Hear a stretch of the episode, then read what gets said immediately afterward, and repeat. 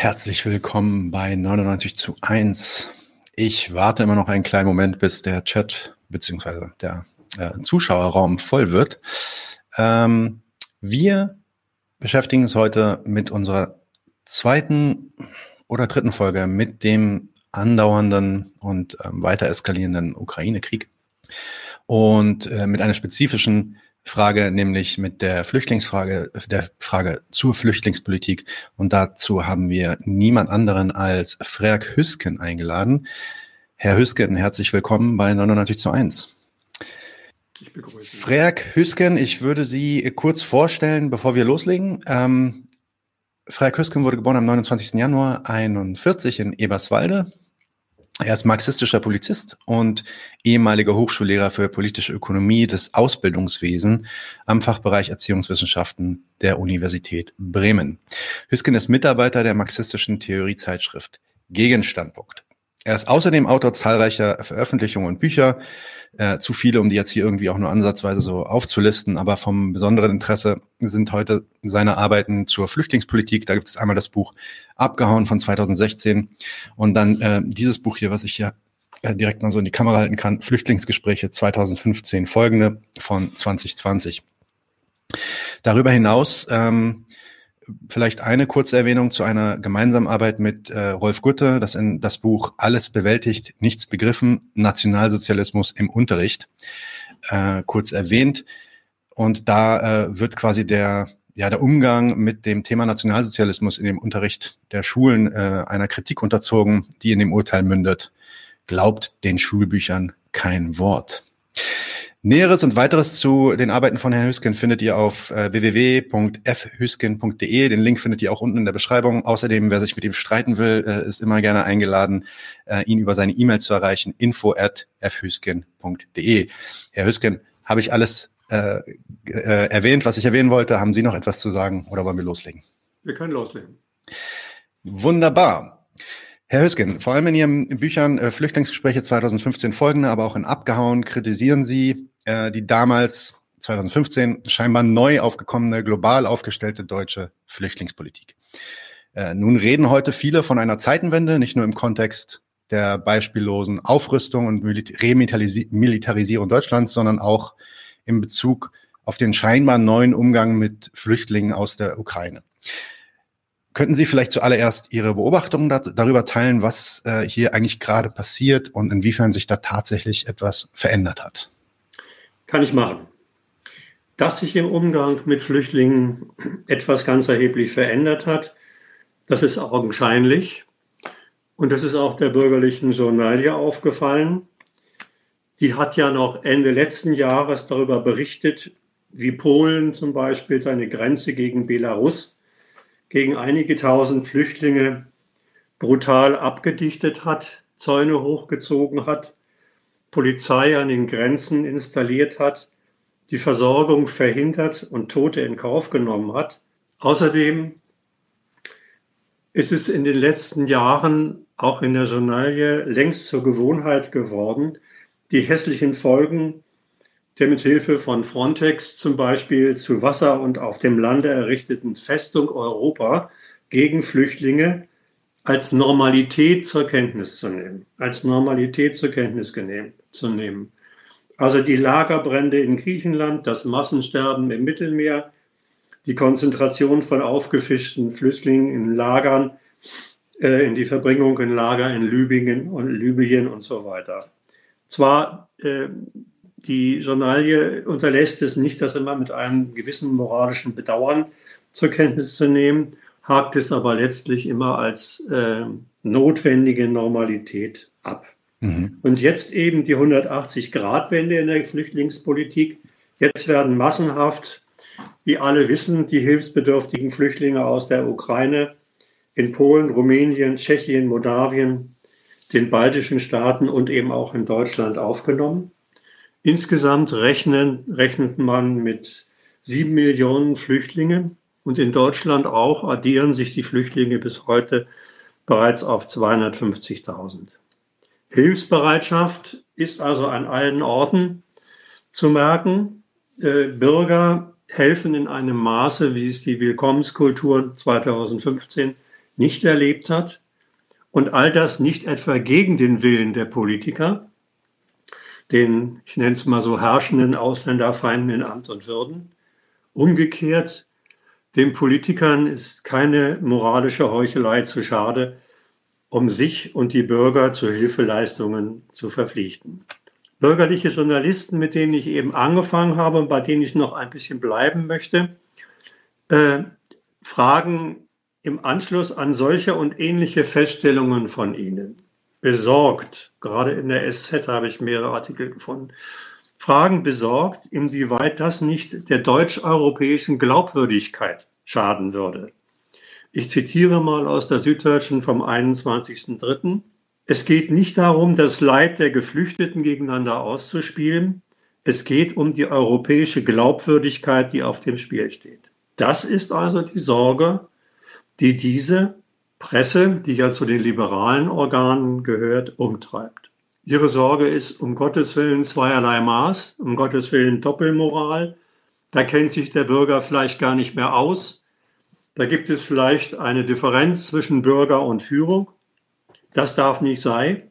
Dagegen, dabei empfiehlt der Artikel äh, dagegen, gegen diese mögliche Unglaubwürdigkeit. Natürlich nicht das, was man eigentlich, wenn man die Sache logisch nimmt, folgern könnte.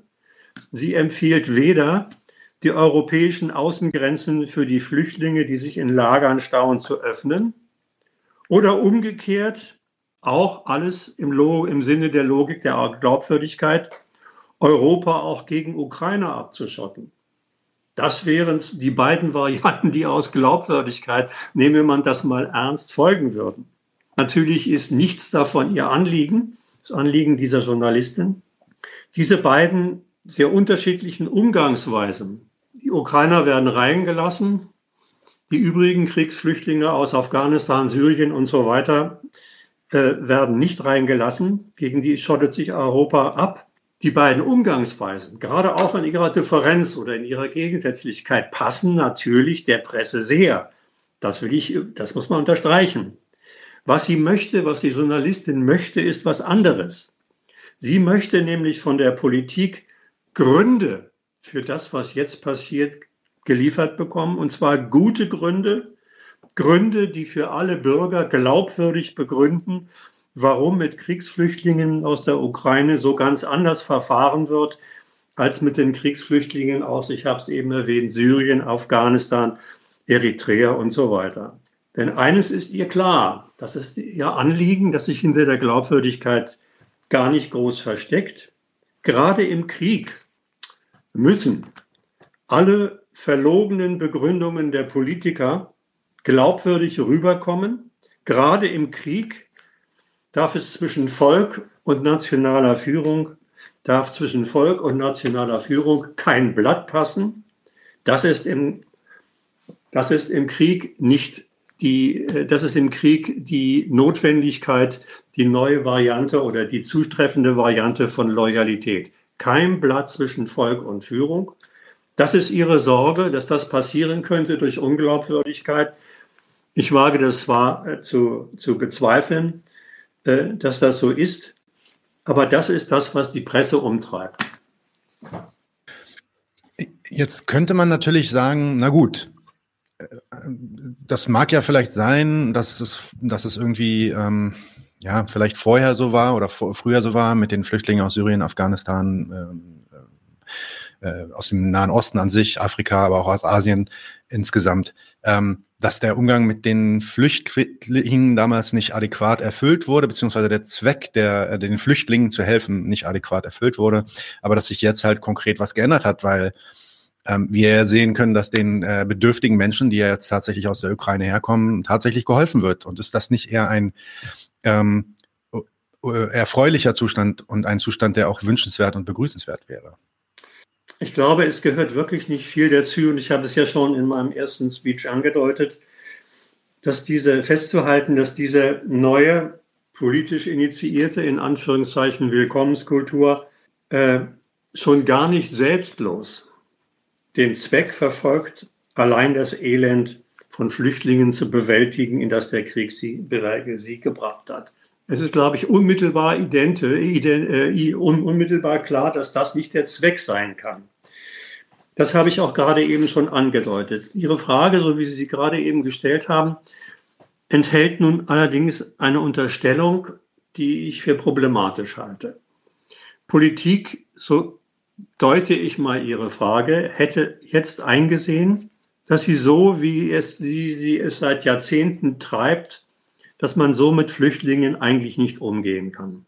Es habe wohl, könnte man dieser Fragestellung entnehmen, wohl ihr Gewissen geschlagen. Und nun macht sie sich, macht sie an den Ukrainern die Versäumnisse ihrer Vergangenheit gut.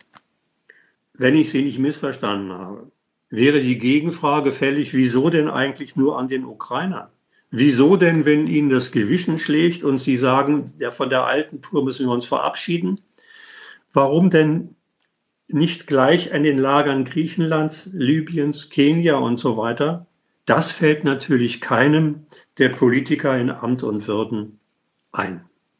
Worum geht es? Worum geht es also bei, diesen, bei dieser Flüchtlingspolitik?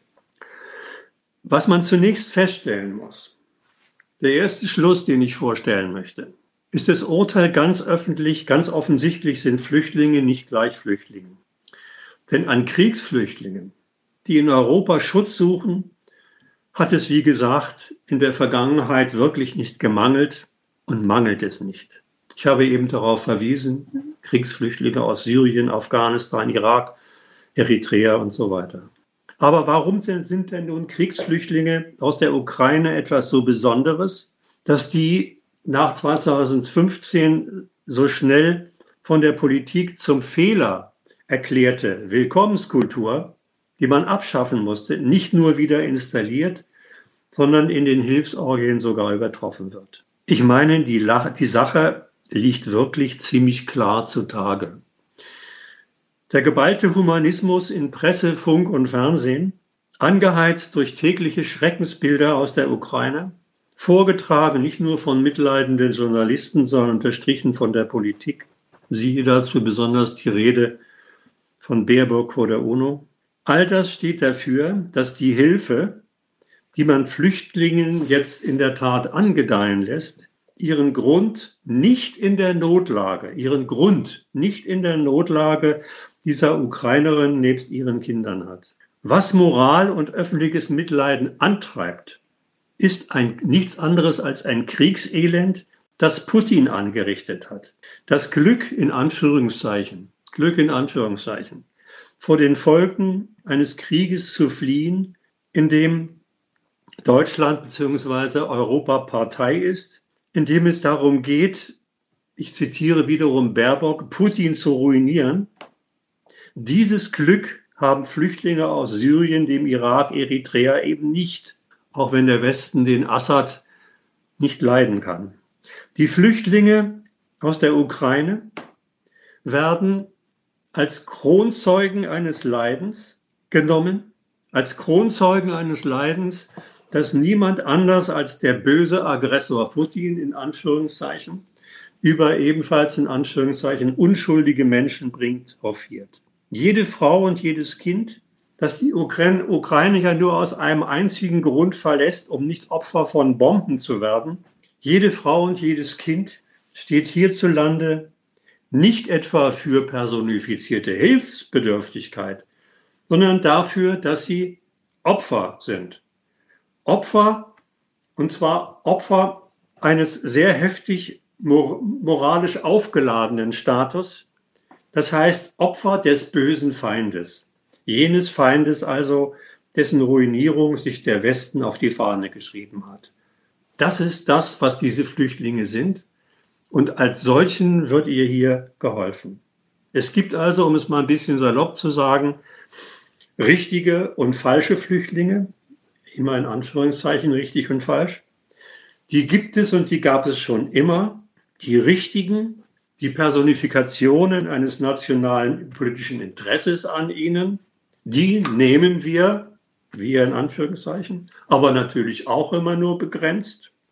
Und die Falschen werden ausgeschlossen und abgeschoben. Übrigens zu den letzten richtigen Flüchtlingen gehörten bis 1989 die sogenannten Dissidenten.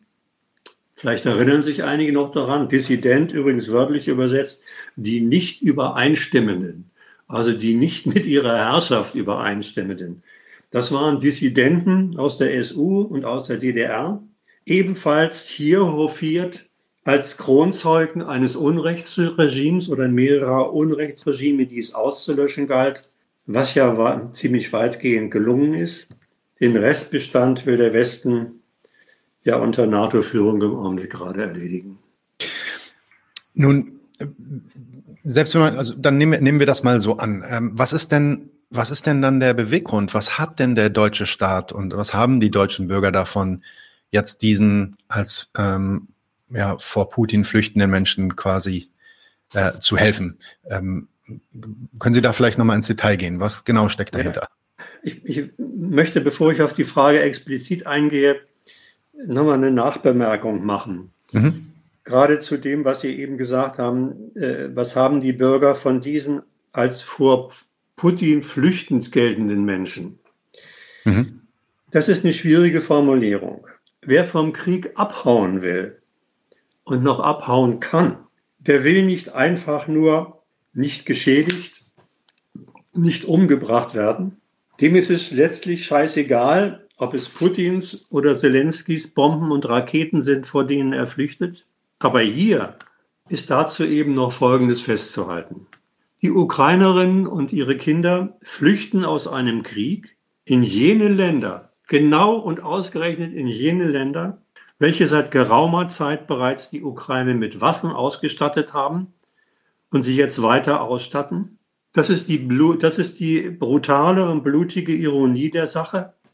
Sie hauen ab nach Westen, um nicht in das sich hinziehende und so langsam sich eskalierende Kriegsgetöber zu geraten, das gerade ohne die vom Westen geschickten Waffen der NATO und des, der übrigen westlichen Länder überhaupt nicht zustande gekommen wäre.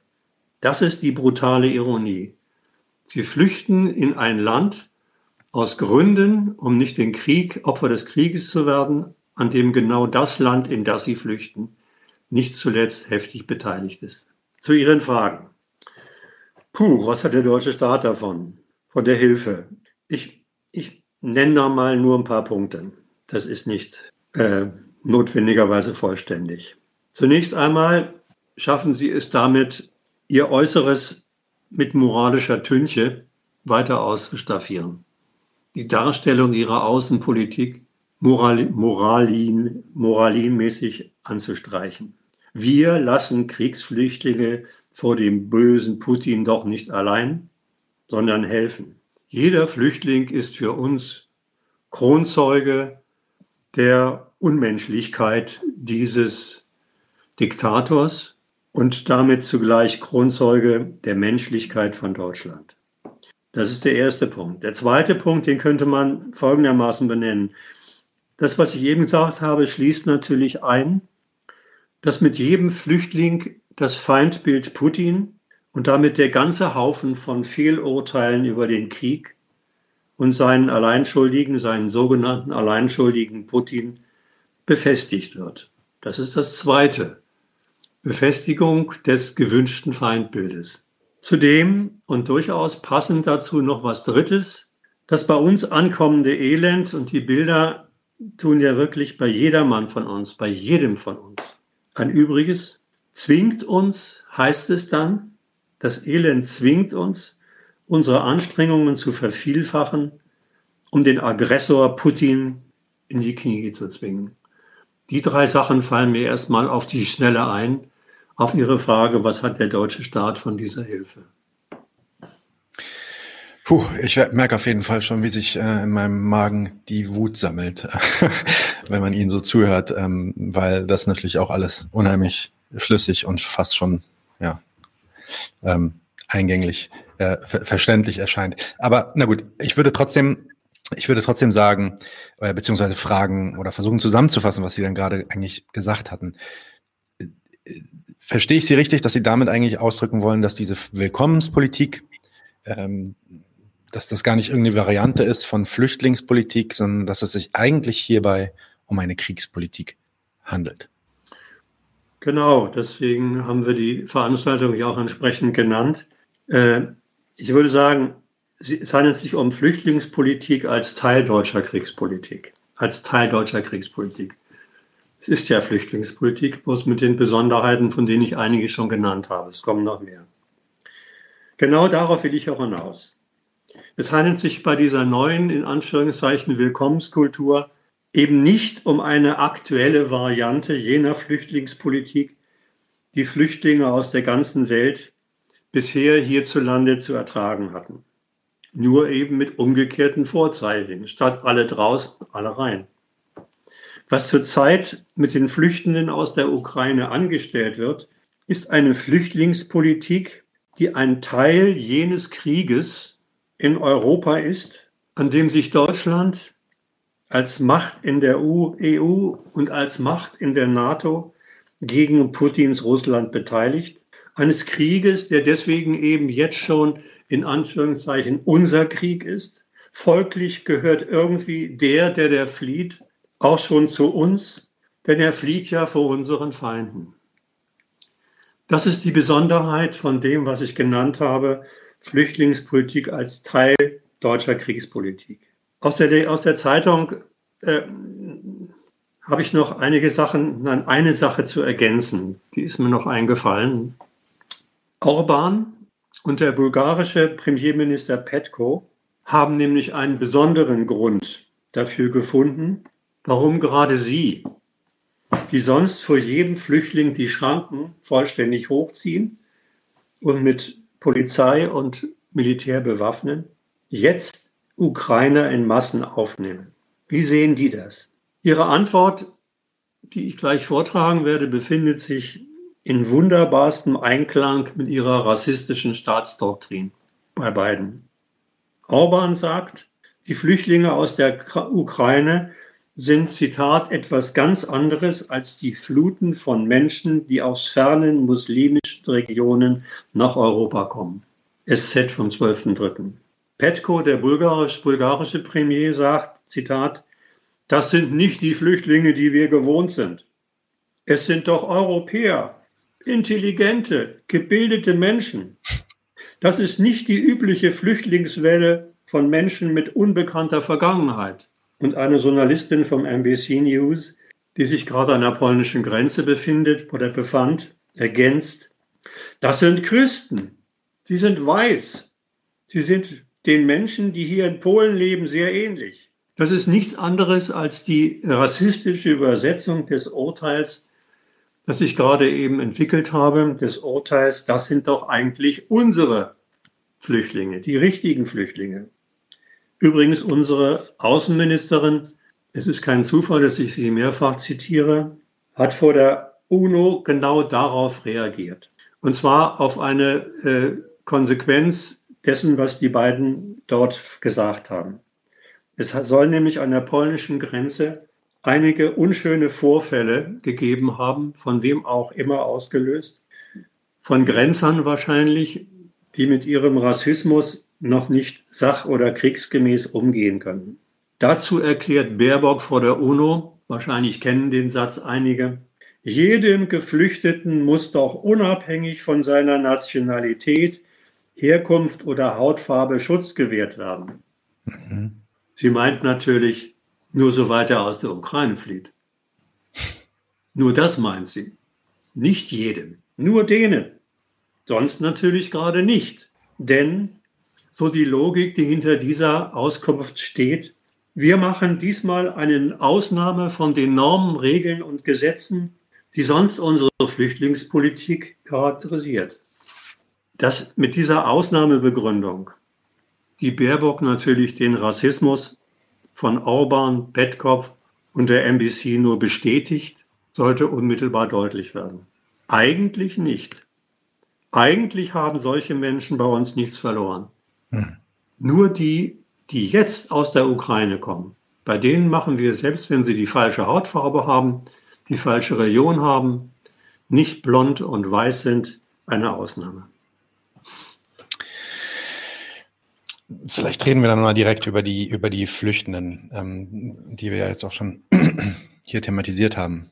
Wie wirkt sich denn diese Flüchtlingspolitik dann im Endeffekt äh, äh, auf, auf die eigentlichen Flüchtenden aus? Also was haben die hier zu erwarten? Ja, äh, zu beobachten ist, dass die gesamten Anrainerstaaten an die Ukraine, also Polen, Ungarn und so weiter, aber auch allen voran Deutschland, wirklich und im wahrsten Sinne des Wortes alle Regeln und gesetzlichen Vorschriften, mit denen sie sich in der jüngsten Vergangenheit der Flüchtenden erwehrt haben und leider fürchterlich erfolgreich erwehrt haben, die werden jetzt in diesem Krieg außer Kraft gesetzt. Und das ist für sie so klar, dass es für sie gar keine weiteren Begründung bedarf. Zum Beispiel die sogenannte Drittstaatenregelung. Ich hoffe, dass die meisten wissen, was damit gemeint ist.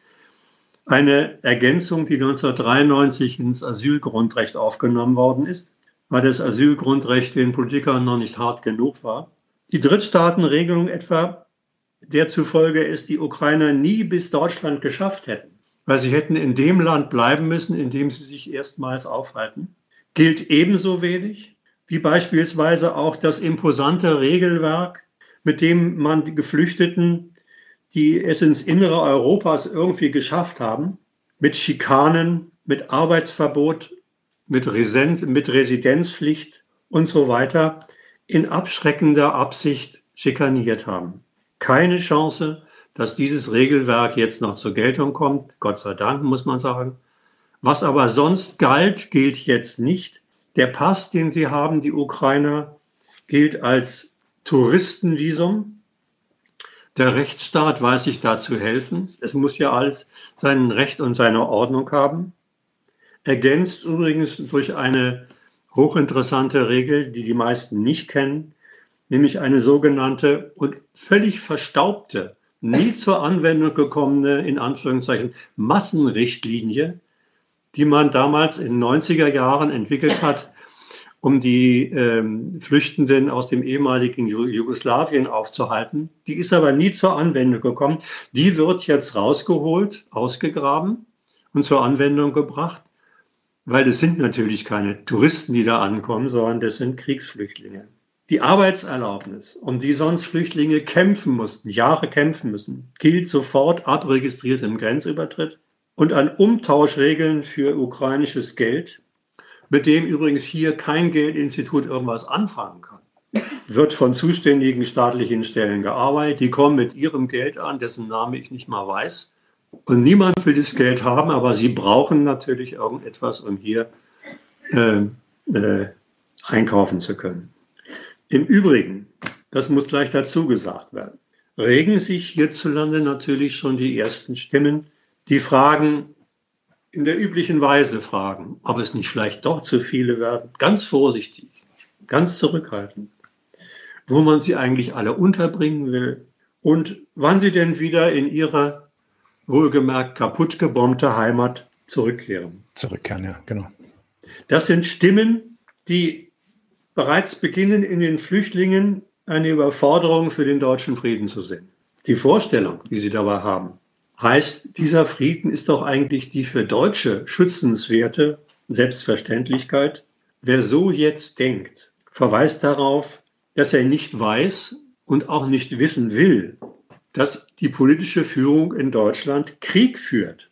Zwar, wie die Amis sagen, noch from behind, aber dass der westliche Kriegszweck durchaus einschließt, dass es mit dem schönen deutschen Frieden auch ziemlich schnell zu Ende sein kann. Was keine Spekulation ist, sondern nichts anderes ist als ein Schluss aus dem Kriegszweck, den ich jetzt mal ein paar genannt habe. Ich mache noch einen Zusatz, Herr Nadim. Kritische Bemerkungen zu den Flüchtlingen. Nadim, nicht Herr Nadim. Alles gut. Kritische Bemerkungen kommen übrigens auch von ukrainischer Seite. Ich weiß nicht, ob es einige von euch gelesen haben, die ukrainische Generalkonsulin in Hamburg, Frau Tybinka, hat die deutschen Kultusminister bereits aufgefordert, Kinder ukrainischer Geflohener nicht in deutsche Integrationsklassen, also zusammen mit anderen Geflüchteten, an Kindern anderer Geflüchteter aus, wie gesagt, Syrien und so weiter, einzuschulen. Warum nicht? Das drohe, sagte sie, die ukrainische Identität zu untergraben, weil doch die deutschen Lehrbücher diese ukrainische Identität nicht hinreichend berücksichtigen würden. Punkt. Zitiert aus der jungen Welt vom 19.03. Ich will das eigentlich nicht ausführlicher kommentieren. Das spricht eigentlich für sich. Nur ein Gedanke dazu. Ein einziger. Die Frau hat recht. Die Frau hat recht. Den deutschen Schulen geht es natürlich nicht um die Erziehung zu ukrainischer Identität. Die deutschen Schulen bemühen sich, leider viel zu erfolgreich, um die Erziehung zur deutschen Identität. So muss man Schule und den Lehrplan auch mal sehen. Übrigens gehört dazu, dass wahrscheinlich in der Zukunft deutsche Schulbücher, vor allen Dingen die deutschen Geschichtsschulbücher, umgeschrieben werden müssen. Denn das, was dort über unsere Vergangenheitsbewältigung in Anführungszeichen steht, mit den Zusätzen nie wieder Krieg von deutschem Boden aus, keine Waffen in Krisengebiete und so weiter, das gilt nicht mehr. Diese Vergangenheitsbewältigung hat inzwischen die Kurve zu einer militärischen Offensive genommen, die meine Lieblingsaußenministerin Baerbock vom Deutschen Bundestag folgendermaßen ausgesprochen hat. Ich sage es hier ganz klar. Ja, aus unserer Geschichte, aus, aus der deutschen Schuld für Krieg und Völkermord erwächst für uns, wohlgemerkt, was war früher die Folgerung. Jetzt sagt sie, erwächst für mich in der Tat eine besondere Verantwortung, und zwar die Verpflichtung, jenen zur Seite stehen, deren Leben, deren Freiheit und deren Rechte bedroht sind. Also, das ist jetzt meine Auflösung, den Krieg gegen Putin zu führen. Ja, auf äh, jeden Fall. Ähm, ich will ganz kurz einen Kommentar bringen für die Leute im Chat. Wenn jemand Interesse hat, äh, Herrn Hösken eine Frage zu stellen, dann bitte schreibt ihr auch schon jetzt in den Chat. Ich werde sie sammeln und ähm, wir werden dann am Ende unseres Gespräches schauen, ob es die eine oder andere Frage gibt, die sich ähm, äh, zu beantworten lohnt. Ähm, ich würde direkt weitergehen wollen und vielleicht über, wir haben jetzt viel über den Staat gesprochen und über Deutschland an sich als Nation und als Volk. Vielleicht können wir über die deutschen Bürger etwas sprechen. Man kann doch jetzt nun aber zumindest äh, feststellen, und das konnte man noch 2015 dann auch, dass dass diese, diese überschwängliche Hilfsbereitschaft, Leute an den Bahnhöfen, die dann irgendwie ähm, Menschen mit Jacken willkommen heißen ähm, und, und, und, und bei sich zu Hause aufnehmen, dass das äh, durchaus ein Novum ist. Äh, also quasi vielleicht ein bisschen so an diesen Wir schaffen Moment aus 2005, wir schaffen das Moment aus 2015 erinnert. Doch dann zumindest zeigt, dass die Bürger Deutschlands im Großen und Ganzen empathisch und mitmenschlich agieren wollen. Ist das, kann man das nicht so verstehen dann trotzdem? Ja, nur wenn man den Gehalt der Empathie dazu denkt. Sonst nicht. Deutschen Bürgern, die sich in die Abmilderung von Kriegsfolgen für Ukrainer mit Geldspenden, übrigens die Kontonummer kennt man ja inzwischen auswendig, mit Geldspenden, Sachspenden, logistischer Hilfe, Angeboten von Unterkünften und so weiter einmischen, denen sollte man nicht so ohne weiteres abnehmen. Das ist ihnen allen, Ausnahmen gibt's immer, dass es ihnen allen dabei nur um Hilfe für Menschen in Not geht. Sich diesem karitativen Moment, gegen das ich gar nichts habe, hinzugeben und etwa geflüchteten Afrikanern ihre Kellerwohnung anzubieten, hätten sie in der Vergangenheit wirklich hinreichend Gelegenheit gehabt. Es kann wohl kein Zweifel daran bestehen, dass es nichts als das geteilte, geteilte Feindbild vom bösen Aggressor Putin ist, angereichert durch die tägliche Bilderflut seiner schrecklichen Taten, das einen nationalistischen Spendentaumel der Privaten ausgelöst hat, und zwar egal, wie im Einzelnen die private Motivation vielleicht gelagert ist. Soweit dazu, zur Empathie. Ja. Und diese, diese eingeschworene Hilfsbereitschaft, also dieses, ähm, ja, sich gegenseitige Einschwören aufgrund des gemeinsamen Feindbildes. Das kann dann wahrscheinlich auch relativ gut benutzt werden, um, um andere politische Ziele zu erreichen, nehme ich an. Sie haben völlig recht. Auf jeden Fall lässt sich diese Hilfsorgie politisch nutzen. Alles, was da an Hilfe geleistet wird, an Sach- und Geldspenden, an zur Verfügungstellung von Wohnungseinheiten und so weiter, lauter private Abstriche des eigenen Lebens, zu denen auch übrigens die monströs gekletterten Energiepreise gehören. sind, ich fasse es gleich mal so zusammen, eine durchaus nützliche Vorbereitung auf härtere Vorkriegs- und Kriegszeiten. Wenn der Ex-Bundespräsident Gauck schon wieder eine illustre Persönlichkeit, die ich zum Beleg meiner harten These hier zitiere, erklärt. Wir können auch einmal frieren für die Freiheit. Und wir können auch einmal ein paar Jahre ertragen, dass wir weniger an Lebensglück und Lebensfreude haben. Eine generelle Denne in unserem Wohlstandsleben ist etwas, was Menschen ertragen können. Wir haben andere Probleme ertragen und wir haben sie bewältigt. Gauck, Ex-Bundespräsident. Er weiß, wovon er spricht, wen er anspricht und zu welchem Zweck er die Bürger anspricht. Das geht natürlich über Feindbildpflege schon weit hinaus, was der Mensch anspricht. Wenn er das Volk auf Opfer und Verzichtsbereitschaft vorbereiten will, erstmal nur ideologisch, auf Dellen, die übrigens für diesen Menschen nichts anderes sind als der Preis für unser Wohlleben, für ein hiesiges Wohlleben, bei dem man sich fragt, wo er es hat, das Wohlleben, das aber heutzutage, jetzt in den Kriegszeiten, angesichts des Elend der Flüchtlinge niemand mehr mit gutem Gewissen bestreiten darf. Also das Erste, was man, einsah, was man sagen kann zu Ihrer Frage ist, ja, nicht nur wird das Feindbild weiter ausgebaut, sondern es werden moralische und durchaus auch praktische Stellungen eingeübt, vorbereitet, die auf härtere Zeiten verweisen sollen.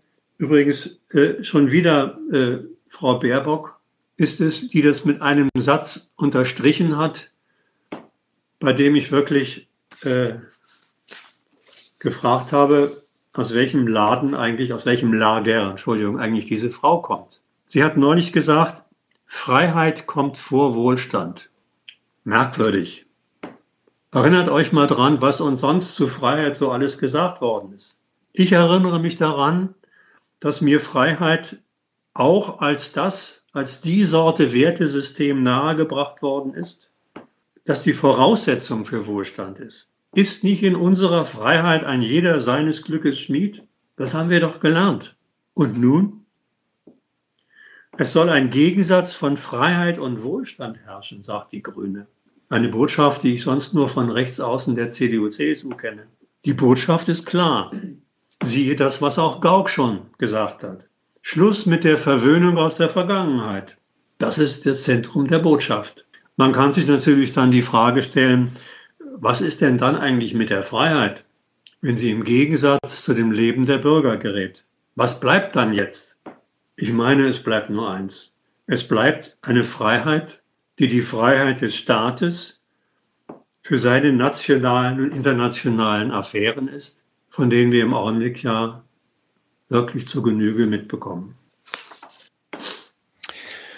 Ja, Frieren für Deutschland ist jetzt ähm, das Plädoyer. Ich glaube, der Özdemir hat auch schon angekündigt, dass es Sinn machen würde, wenn jetzt alle vegan werden würden, auf keinen Fall mehr Fleisch essen. Also diese äh, Verzichtskultur, die an, an jeder Stelle jetzt eigentlich mittlerweile geübt wird, ist auf jeden Fall was, was wir jeden Tag mitbekommen. Ähm, ein Wort vielleicht zu den Opfern selbst nochmal. Interessanterweise wird ja bei dieser, bei, bei all dem Hochlob äh, über die hilfsbedürftig, äh, die Hilfsbereitschaft der Deutschen ähm, so gut wie nie erwähnt, dass ja durchaus nicht alle Ukrainer ähm, nach Deutschland flüchten dürfen. Ähm, äh, in diesem Fall aber eben nicht wegen einer restriktiven Flüchtlingspolitik, die das irgendwie verhindern würde, sondern einfach deswegen, weil das zur ukrainischen Militärstrategie gehört. Was tut der ukrainische, was tut der ukrainische Staat da eigentlich und was erhoffen sich die Ukrainer davon? Ja, stimmt. Sie haben da einen wichtigen Punkt angesprochen.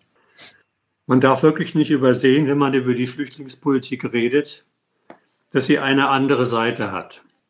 Dass nämlich überhaupt nur jene, das ist inzwischen bekannt, jene Ukraine-Bürger das Land verlassen dürfen, vornehmlich Frauen und Kinder, die von der Politik Zelenskis nicht als potenziell im Krieg noch einsetzbare Wehrkraftreserve eingeplant sind. Alle männlichen Bewohner über 18 und 60 Jahren, unter, unter 60 Jahren, dürfen das Land nicht verlassen. Ihnen steht jener Schutz nicht zu, den der Zelensky seinen flüchtenden Bürgern wünscht. Die sind als zivile, Einsatzreserve für den Heimatschutz eingeplant. Der politischen Führung dieses Landes liegt so viel an der Verteidigung der Heimat, dass sie den männlichen Teil der Zivilbevölkerung, der Zivilbevölkerung glatt zu Kanonenfutter erklärt. Und das meine ich durchaus wörtlich. Denn wie sollen sich Zivilisten mit ihren Flinten und Karabinern, die zu führen Zelensky ihnen jetzt übrigens auch per Gesetz erlaubt, sich gegen russisches Militär wenden? Eine, wehren, eine, eine rhetorische Frage. Und noch eine angeschlossen. Wer sich jetzt daran erinnert, dass das Völkerrecht, auf das sich immer die kriegführenden Parteien berufen, übrigens immer beide, hochinteressanterweise, wer sich daran erinnert, dass im Kriegsrecht, im Völkerrecht ein Kriegsrecht eingeschlossen ist, das den Schutz der Zivilbevölkerung zur Pflicht der am, der am Krieg beteiligten Kombattanten macht, Kriegsrecht mit Schutz der Zivilbevölkerung im Krieg durch die Beteiligten. Wer das sich in Erinnerung ruft, darf jetzt noch eine weitere Lehre ziehen. Nicht nur, dass dieses hochgelobte Völkerrecht das Gemetzel unter den Uniformierten ausdrücklich erlaubt, seine Definition von Zivilbevölkerung ist offensichtlich sehr dehnbar. Zivil sind nicht alle jene, die nicht den Beruf des Soldaten ausüben, übrigens eines hübschen Berufes, in dessen Existenzsicherung die potenzielle Existenzvernichtung immer eingeschlossen ist. Also die nicht den Beruf des Soldaten ausüben, sondern nur jene gelten zur Zivilbevölkerung, die von der Staatsführung für absolut untauglich zur Heimatver Heimatverteidigung erklärt werden. Wobei übrigens Zelensky der Letzte wäre, der seine weiblichen Untertanen vom Dienst mit der Waffe, Dienst an der Heimat abhalten würde. Übrigens, die flüchtenden Frauen, um auf diese Abteilung der Ukrainer zurückzukommen, wissen das natürlich. Wie sollten sie es auch nicht wissen? Sie betrauern, dass an der Grenze zwischen Ukraine und Polen oder sonst wo, wo sie ihre Männer und Söhne zurücklassen müssen, aber eben auch zurücklassen. Man darf allerdings davon ausgehen, dass nicht wenige von ihnen die Notwendigkeit so eines Opfers das, Zelens, das Zelensky von den männlichen Zivilist, Zivilisten verlangt, einsehen. Natürlich mit dem entsprechenden, mit der entsprechenden Angst, dass so ein Opfer tatsächlich von ihren Liebsten verlangt wird. Niemand will gerne, dass seine Liebsten zu den Opfern gehören. Allerdings, auch den Punkt will ich mal in Form einer Fußnote anführen, hat das noch nicht dazu geführt, dass es einen innerukrainischen Aufstand oder nur Widerstand gegen Zelenskys Politik gegeben hätte. Einen Aufstand, einen Widerstand gegen seine Politik, in der Land und Leute und alles, was auf dem Land steht, preisgegeben wird, allein um die politische Souveränität der Ukraine zu schützen und darüber den EU-Beitritt zu sichern. Das sind die großen Ziele von Zelensky. Die Neutralität, die, die UNO-Mitglied, die NATO-Mitgliedschaft hat er sich schon abgeschminkt. Aber nirgendwo ist gegen diese Zwecke, bei denen man sich fragen muss, was haben die Leute eigentlich damit zu schaffen, kein Widerstand zu sehen, dass Zelensky inzwischen sämtliche Oppositionsparteien und Organisationen verboten hat, dass er die gesamte äh, Fernsehnachrichtensendungen auf eine einzige zusammengefasst hat, in der der Staats, Staatspropaganda vertreten wird. Übrigens, äh, dafür braucht es hier nicht äh, äh, eine Zusammenfassung zu einer, das machen alle öffentlichen und privaten Sender sowieso. Also so einen Widerstand gibt es nicht. Und das möchte ich nicht allein darauf zurückführen, dass der Zelensky inzwischen tatsächlich nach innen hin jeden Widerstand niederknüppelt, sondern das möchte ich darauf zurückführen, dass große Teile dieses Volkes leider auch seine Politik teilen. Ja, da kam vorhin in dem, in dem Chat äh, die Anmerkung darauf, dass äh, ähm, immer wieder von Deutschen dann halt auch als Antwort gesagt wird. Ne? Also dieses, dieses Argument kommt, ja, aber die Leute werden da ja irgendwie an die Front geschickt und die dürfen gar nicht flüchten, wenn sie junge Männer sind. Ähm, und und die, die Frage dann quasi, ja, wozu, wozu gibt es dann eigentlich diesen, diesen Zwang? Ähm, warum gibt es diesen institutionellen Zwang, die Leute da zu halten, wenn sie von alleine nicht, ähm, wenn sie von alleine eigentlich auch schon da bleiben wollen? Ähm, die Diskussion findet statt. Gleichzeitig ist es ja dann hier auch so, dass die in der Ukraine zurückgebliebenen, also die, die wirklich dort bleiben und dann kämpfen quasi oder sich äh, um die Verteidigung ihres Landes kümmern, ähm, von Deutschen quasi bejubelt werden, angefeuert werden im, im wahrsten Sinne des Wortes äh, als handle es sich bei dem Krieg um, um ein Fußballmatch teilweise. Also man hat wirklich teilweise das Gefühl, auch wie dann die Flaggen hochgehalten werden, als wenn wir hier in dem, in dem World Cup ähm, für den Fußball. Und die, die kognitive Dissonanz zu der Idee der uneingeschränkten Sorge um das Wohlergehen aller Ukrainer äh, scheint äh, nur wenigen aufzufallen. Ähm, Vielleicht gehen wir noch mal kurz auf diesen, auf dem Ausbleiben von dem Widerstand gegen diese Politik der Ukrainer selbst ein. Da stellt man sich doch die Frage, was jene zurückgebliebenen ähm, Ukrainer sich von dieser Situation da eigentlich versprechen. Was, was, was, warum bleiben die da eigentlich und wollen kämpfen gegen Putin und gegen Russland? Ich will mal kurz was zu der, zu der Frage im Chat sagen. Ja. Ähm, ähm, wenn ein Volk sich mehr oder weniger geschlossen hinter das Kriegsprogramm seiner Führung stellt, so ist das erstmal eine Stellung der Leute. Mhm. Der Übergang von dieser Parteilichkeit mit dem Kriegsprogramm dazu tatsächlich sich an die Front zu stellen, das ist immer noch ein extra Schritt, mhm. weil ja auch jeder weiß, was dieser Übergang von der ideellen Parteilichkeit zur praktischen militärischen Umsetzung der Parteilichkeit bedeutet. Aber jetzt zu der, zu der Frage. Ich sehe übrigens gerade, mein Tablet mag bald nicht mehr, komischerweise. Oh, die Batterie geht alle. Ja, ich habe sie aber, habe hab das Tablet aber angeschlossen. Okay, okay. Komisch, müssen wir mal gucken. Soll ich die Frage nochmal wiederholen, Herr Jüsken? Nein, die Frage ist klar. Okay, okay. Äh, ob das allerdings mit dem, mit, dem, mit dem Jubel und dem Fußballmatch, ob das so richtig hinhaut, das möchte ich mal bezweifeln, aber sei es dahingestellt. Aber zu der Frage, was jene zurückgebliebenen Ukrainer sich eigentlich von der, von der Situation und ihrem Krieg, dem Kriegsprogramm ihres Herrschers versprechen, so viel. Ich will die Frage nochmal so stellen. Ich habe mich gefragt, äh, ob die Ukrainer sich eigentlich mal klar gemacht haben, was eigentlich Souveränität für ihr Land bedeutet. Ob sie sich klar gemacht haben, dass Souveränität ohnehin nichts für ihr Land, ohnehin nichts ist oder wäre, als eine vom Westen konzessionierte Souveränität für den Zweck des EU-Beitritts. Also konzessionierte Souveränität, was nichts anderes heißt als Unterordnung unter die Vorgaben des Westens was sie davon haben, außer noch mehr NATO-Waffen im Land, Aufkauf von Infrastruktur durch den Westen, ein Aufkauf von, von einheimischen Betrieben durch westliches Kapital. Alles, was man gesehen hat in den übrigen äh, Oststaaten, die dann die der EU äh, beigetreten sind.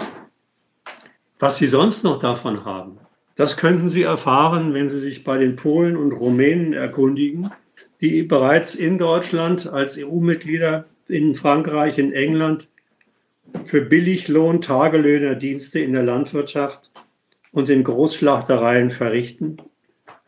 Was ein EU-Beitritt bedeutet, was die Freiheit, die ihnen dann gewährt wird, bedeutet, das ist eben die Freiheit eines visafreien Grenzübertritts in die Ausbeutungszentren des westlichen Kapitalismus und sonst nichts. Ja, in der Tat. Ähm, ich würde vielleicht jetzt, wenn Sie damit einverstanden sind, kurz übergehen, ähm, vielleicht die eine oder andere Frage oder einen Kommentar aus, den, aus dem Chat äh, zu stellen und mal zu gucken, ob wir darauf antworten möchten. Es gab eine Frage hier gerade ähm, von Nightmare Reality Was ihn interessieren würde, wäre, wie sich nun die europäische Politik verändert, wenn doch gerade durch diese Flüchtlingspolitik auch eine europäische Einheit postuliert wird, also quasi eine eigene europäische Politik ähm, übernational, über das Deutsche hinweg. Also einerseits ist in der Frage ja schon ein Teil der Antwort selbst formuliert worden. In Sachen äh, Aufstellen gegen den Krieg, äh, Aufstellen für den Krieg gegen Putin, sind sie sich in einer Weise einig, wie es vorher von keinem der europäischen Staaten selbst äh, erwartet worden war.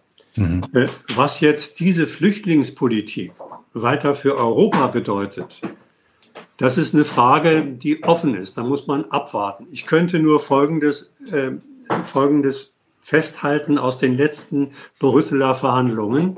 Ist deutlich geworden, dass jetzt natürlich auch jene Frage, wer nimmt wie viele Flüchtlinge auf, zu einer kritischen Frage wird.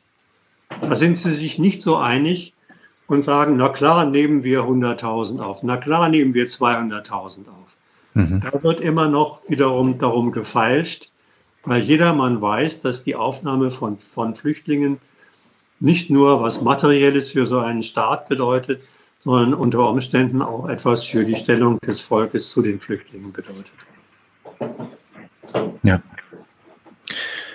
Wunderbar, danke sehr. Ähm, ich habe jetzt hier noch eine weitere Frage, die geht auch, ähm, äh, ja, ich lese sie einfach mal vor von äh, Andy John Delici. Die Frage an Herrn Hüsken.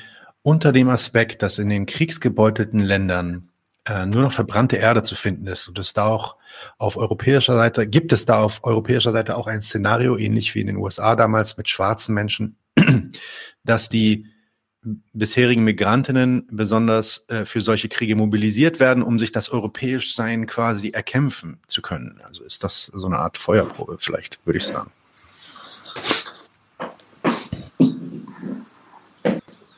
Oder ist das zu weit gegriffen? Äh, endet die Frage, Entschuldigung. Ich, ich würde erst mal sagen, das ist eine Frage, die sich erstmal von dem, was gegenwärtig sich abspielt, und was sich erwartungsgemäß in den nächsten Wochen noch abspielen wird, entfernt. Äh, eine Frage, die ein, ein Muster aus einem ganz anderen Zusammenhang, der nicht vergleichbar ist mit dem, was, was sich hier gerade abspielt, ähm, ein Muster überträgt, äh, von dem ich mich eigentlich zu weiteren spekulativen Äußerungen nicht hinreißen lassen möchte. Okay. Ja. Ähm, Christoph Ganz fra fragt, äh, er hätte neulich gegenüber äh, Grünen, ups, jetzt ist die Frage hochgerutscht, sorry, ähm, da habe ich sie wieder. Genau, gegenüber einem, einem grünen Wähler äh, geklugscheißt, dass das äh, Militärgrün Grün der Grünen lange sichtbar und die aktuelle Entwicklung daher absehbar war. Also dass man eigentlich nicht wirklich überrascht sein sollte über ähm, über die Entwicklung äh, einer zum Beispiel einer Frau äh, Baerbock. Ähm, also äh, nicht rhetorisch gefragt, wie ist das so, beziehungsweise an welchen Markierungen hätten wir das eigentlich in der Vergangenheit bereits schon erkennen können, dass sich das so abzeichnet? Ja, wer die grüne Politik lange genug verfolgt hat, der weiß natürlich, dass das, was die Baerbock jetzt im äh, Hardcore-Tonfall von sich gibt, etwas ist, äh, was jener äh, ehemalige bekannte Grüner Joschka Fischer im Kosovo-Krieg schon von sich gegeben hat. Im Kosovo-Krieg hat er eigentlich die, äh, den, den Einstieg in jene Umdeutung deutscher Schuld in Anführungszeichen in deutsche Verantwortung auf der Welt und deutsche Verantwortung in die Welt gleichgesetzt mit Beteiligung an Kriegen, von denen Deutschland sagt, das, das nützt uns, das ist ein Interesse, was wir haben. Das war damals ähm, das Kleinmachen äh, von Serbien.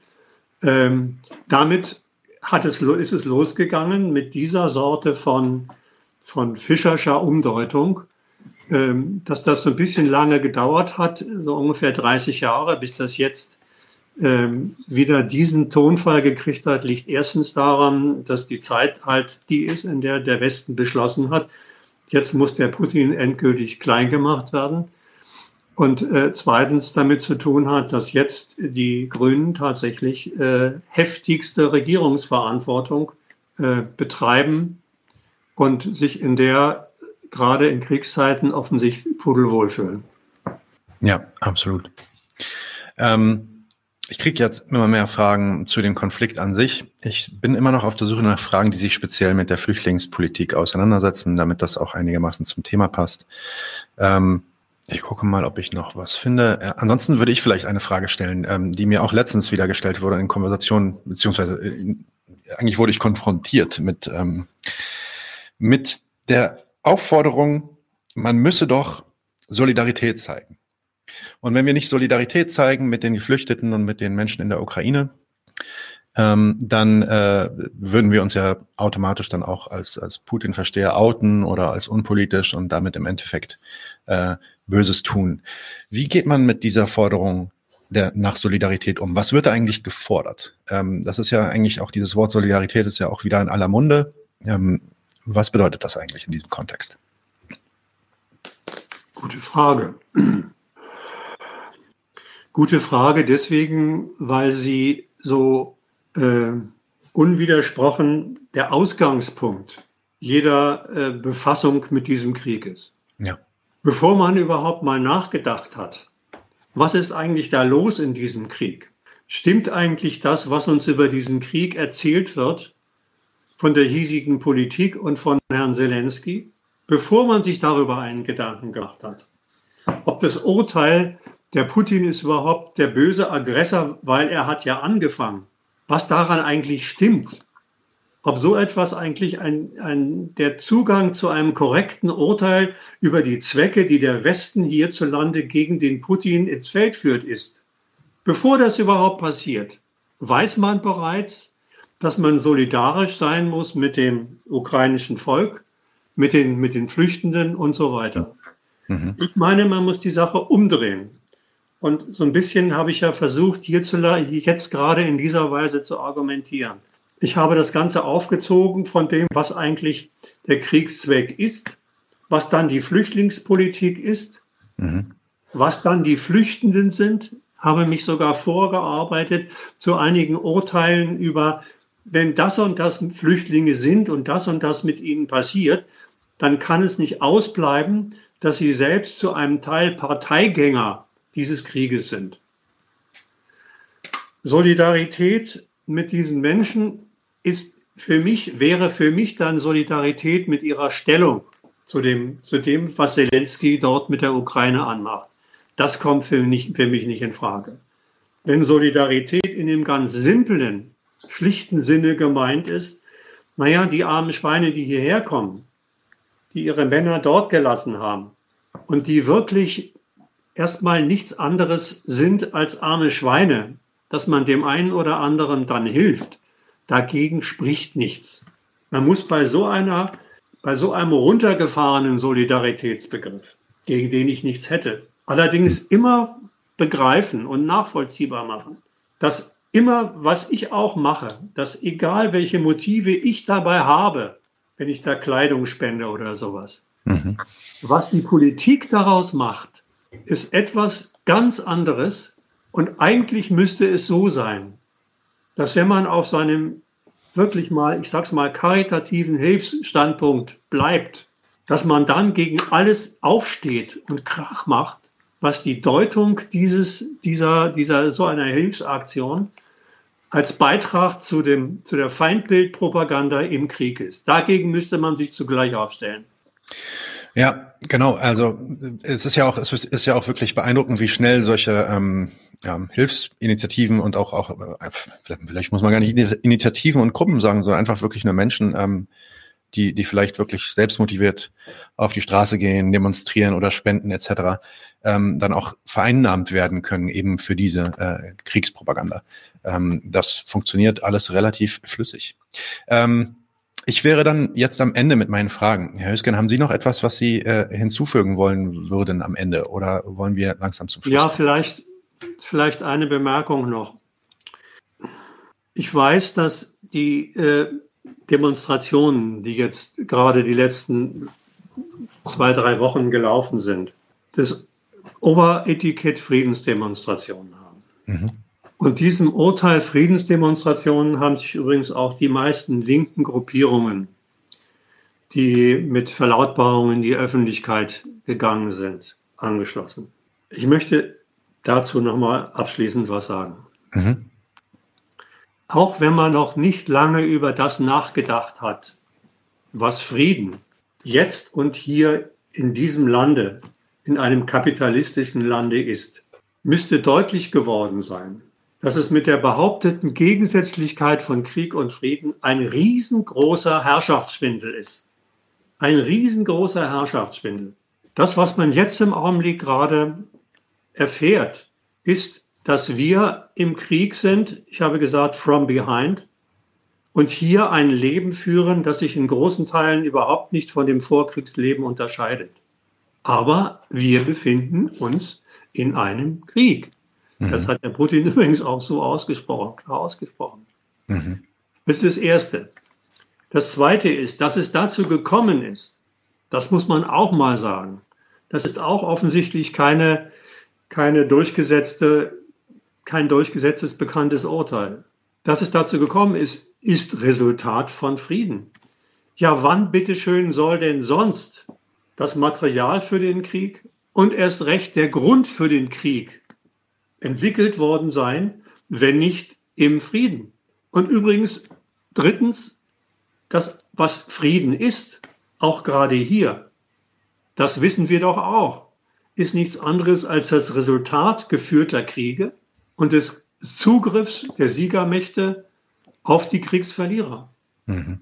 Und dieser Zugriff auf die Kriegsverlierer hat so etwas wie diesen sogenannten freien Westen hervorgebracht, mit seinem freien Kapitalismus, mit, mit seiner Marktwirtschaft, hat der EU einen Friedensnobelpreis eingetragen, nur weil sie bislang noch keine Kriege geführt hat. Dabei ist eins sicher, und das ist mein Schlusswort. Das, was dieser Frieden hier war, die Entwicklung der EU, der EU zu einer ökonomischen Großmacht mit Deutschland an der Spitze, konnte auf der Welt nur so gelingen, weil Europa, diese, diese EU, von Anfang an unter dem Schutz einer NATO stand, also der monströsesten Gewaltmaschinerie, die es jemals gab, unter Führung der USA. Dieser Frieden basierte immer schon auf der existenten Gewaltandrohung durch, den, durch die NATO unter Führung der Amerikaner, die ja auch einige Kriege tatsächlich geführt haben. Das soweit am Schluss zufrieden. Hört, hört. Ähm, ich äh, danke Ihnen vielmals für das Gespräch, Herr Hüsken. Ich hoffe, äh, dass es äh, große Wellen schlagen wird. Es waren wirklich viele Leute im, ähm, in, im Zuschauerraum. 165 Leute sind gerade aktiv mit dabei.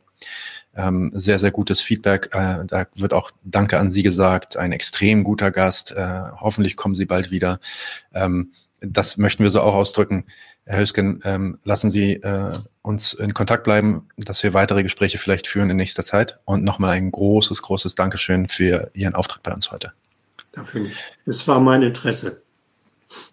Und äh, damit machen wir dann jetzt auch Schluss. Ähm, alle Leute im Chat, vielen Dank, dass ihr da wart. Vielen Dank, dass ihr so rege äh, teilgenommen habt. Einige der Fragen, die ihr gestellt habt, die sich so ein bisschen auf Militärstrategie von Russlands bezogen haben und so, die habe ich jetzt mal ausgelassen, weil die nicht so gut zum Thema passen. Aber kommt einfach in den nächsten Folgen nochmal mit dazu. Dann können wir die vielleicht nochmal in einem anderen Rahmen beantworten. Die können mir zugeschickt werden. Und natürlich direkt an Herr Hüsken an info.fhüsken.de. Hier unten in der Beschreibung solltet ihr das dann auch sehen und dort findet ihr auch nochmal den Link zu seiner Website. Und damit sage ich allen einen schönen guten Abend und bis bald. Leute, wir brauchen eure Hilfe. Wenn euch dieses Video gefallen hat, klickt auf Like, abonniert den Kanal und vergesst nicht das Glöckchen zu drücken, damit ihr benachrichtigt werdet, wenn wir neuen Content droppen. Außerdem solltet ihr uns überall folgen, wo wir verfügbar sind. Das ist Facebook, Instagram, Twitter und Twitch. Und wenn wir irgendwelche Ankündigungen machen oder Posts, dann shared, was das Zeug hält. Gebt uns all eure Liebe. Wir haben mittlerweile ziemlich signifikante Kosten. Wenn ihr es euch irgendwie leisten könnt, unterstützt uns doch auf Patreon. Dann kommt ihr auch in den Genuss verschiedener Vorteile, wie zum Beispiel Zugang zu unserer Discord-Community oder Zugang zu den ultra geheimen Patreon-Episoden, die wir dort posten. Außerdem könnt ihr uns natürlich auch über PayPal Spenden zukommen lassen. Außerdem haben wir mittlerweile einen eigenen Online-Shop. Das heißt, wenn ihr euch immer noch fragt, was ihr euren Lieben zu Weihnachten, Ostern oder sonst wie schenken könnt, geht dorthin und kauft duftes Merch. Alle Links dazu hier in der Beschreibung oder auch auf unserer Webseite 99 zu 1.de. Vielen Dank fürs Dabeisein, danke für die Unterstützung und wir sehen uns in diesem Theater.